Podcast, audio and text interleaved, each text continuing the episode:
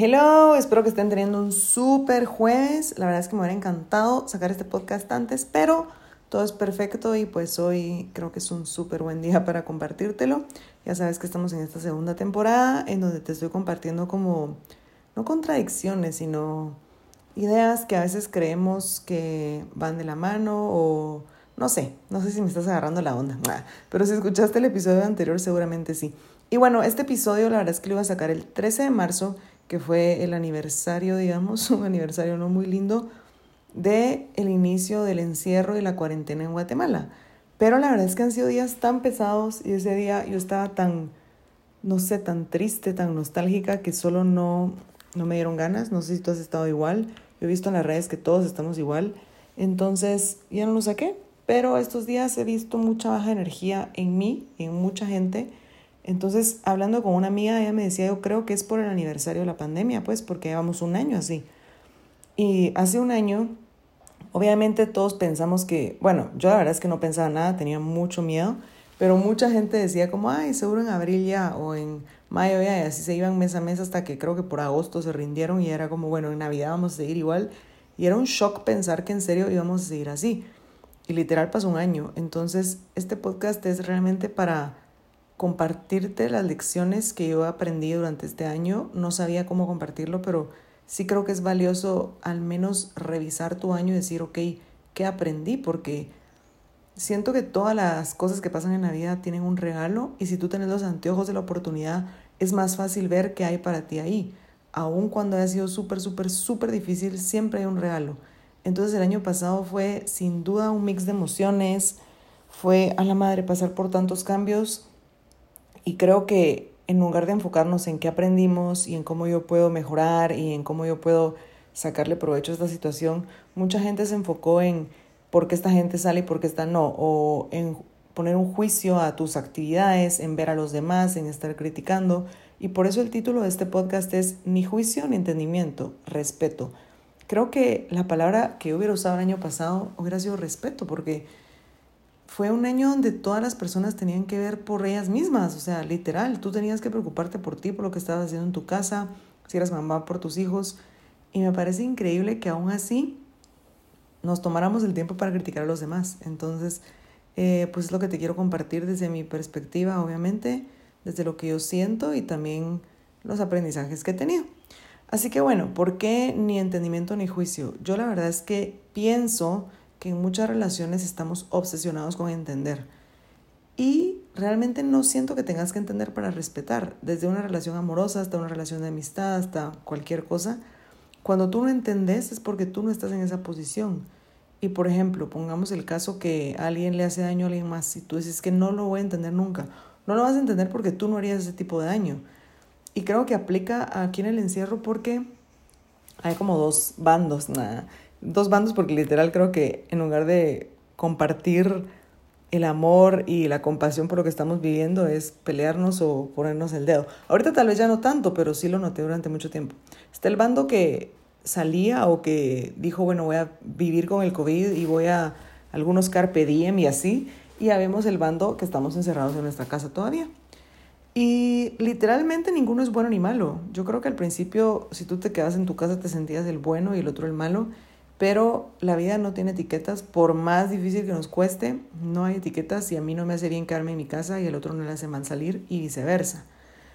Pero lo que más tristeza me daba de esta situación es que no había entendimiento de ninguna parte. O sea, si tú estabas en tu casa, bueno, no es que no había entendimiento, no va a haber entendimiento nunca, no había respeto, perdón, ya me estoy contradiciendo. No había respeto porque no había entendimiento. Entonces yo estaba en mi casa yo decía, madre, ¿cómo puede ser que salgan? No sé qué y la gente de afuera decía, madre, este energúmeno, ¿cómo puede ser que no viva? Entonces empezaban estas contradicciones solo por el hecho de no entendernos. Y es que no te vas a entender porque no estás en la posición del otro y eso está re bien. Pero ¿qué te cuesta respetar?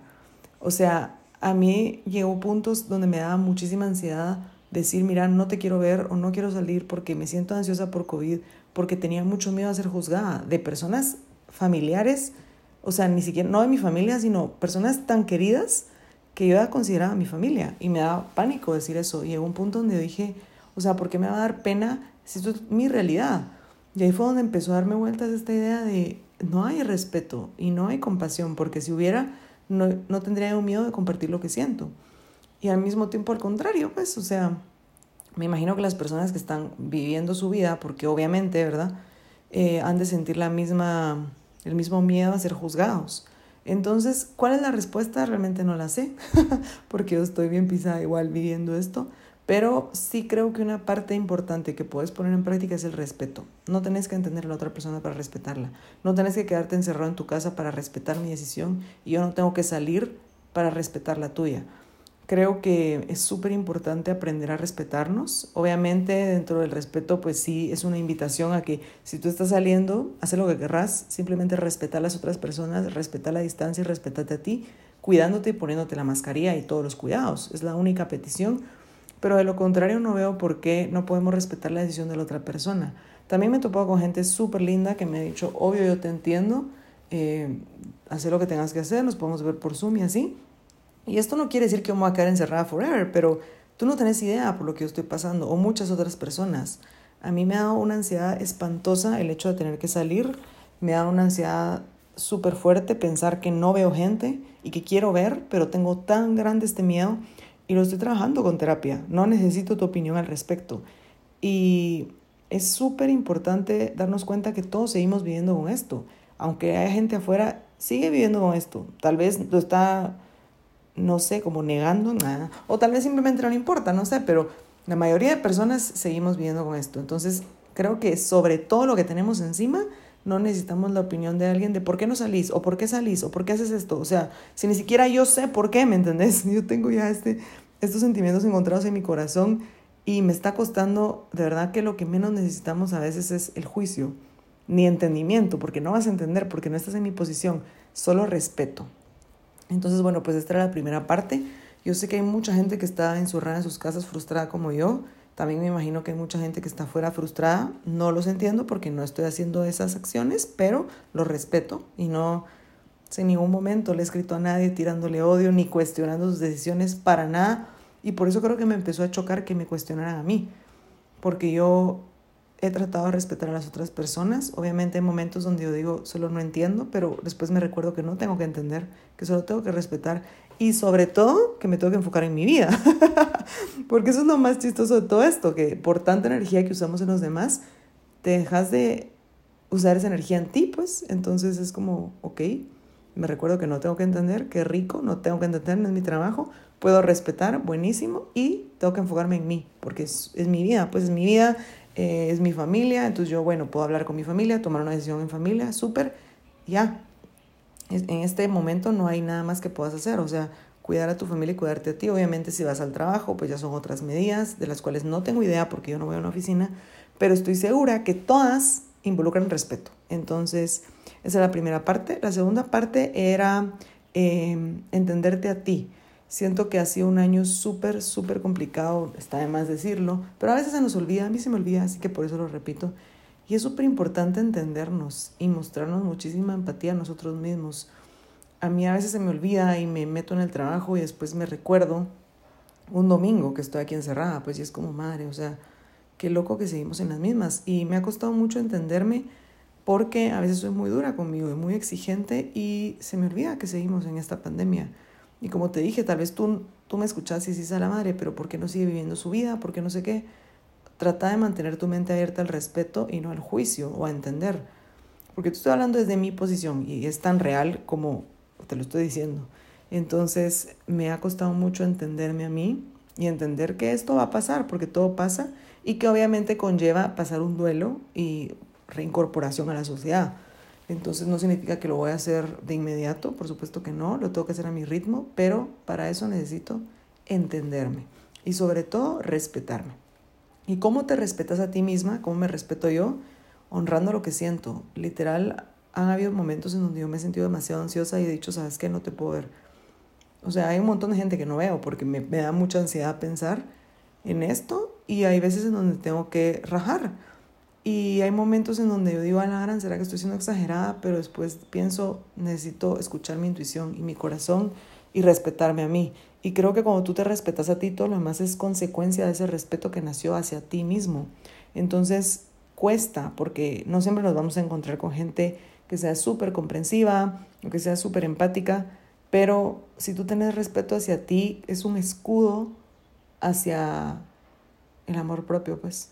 Porque tú ya estás segura, que, segura y seguro, eh, que estás haciendo lo necesario por estar tú bien. Entonces yo sí he tratado muchísimo de respetarme, de respetar mis decisiones, de respetar mi casa y sobre todo de respetar a las personas.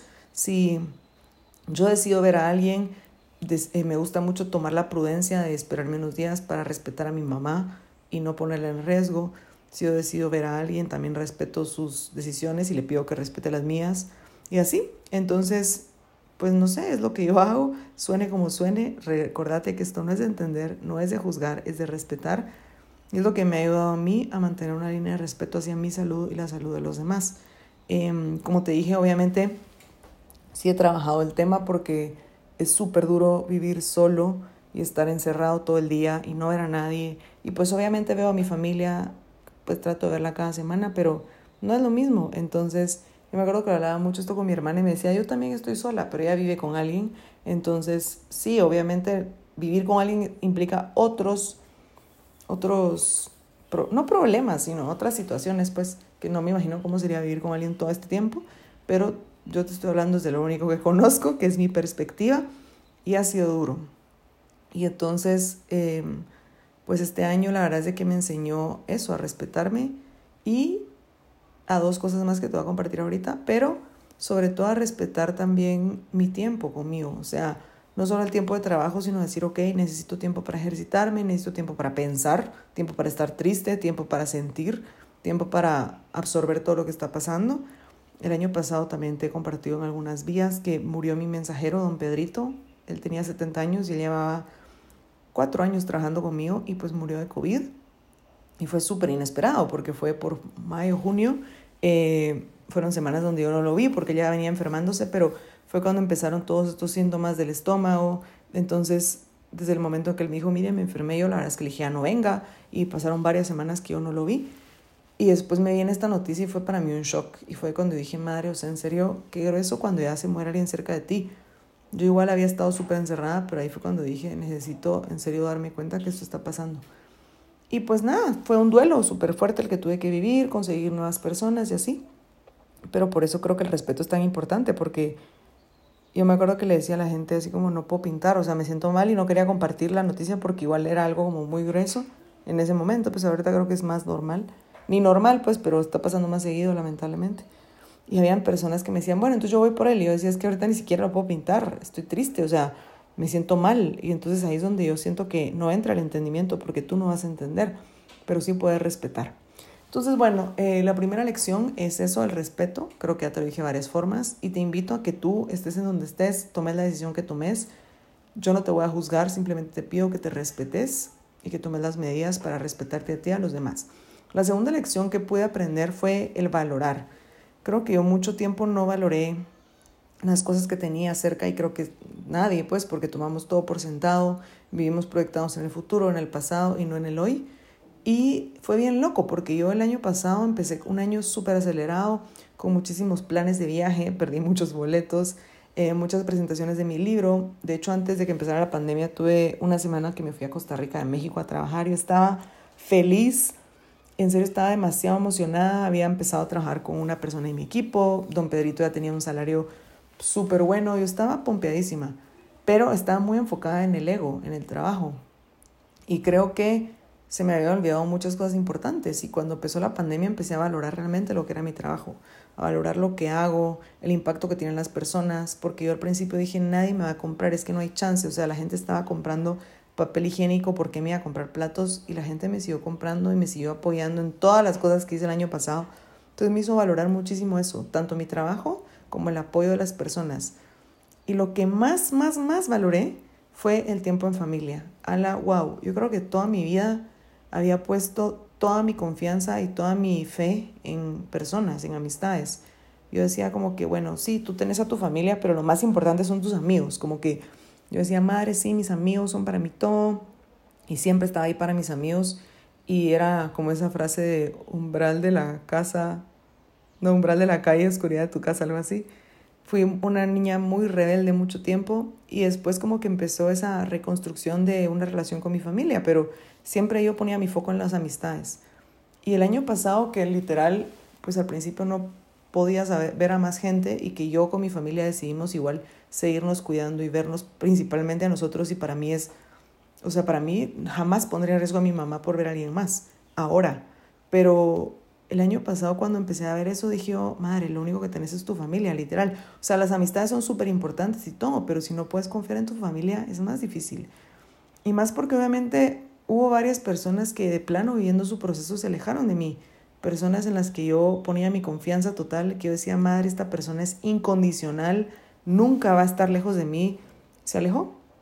Y también cuando te dije que varios amigos y amigas me decían como, qué exagerada, o sea, ¿por qué no salís? Y empezaron a cuestionarme. Yo dije, o sea, no puedo creer que seas mi amiga o mi amigo y me estés cuestionando en lugar de respetarme, en lugar de preguntarme si estoy bien.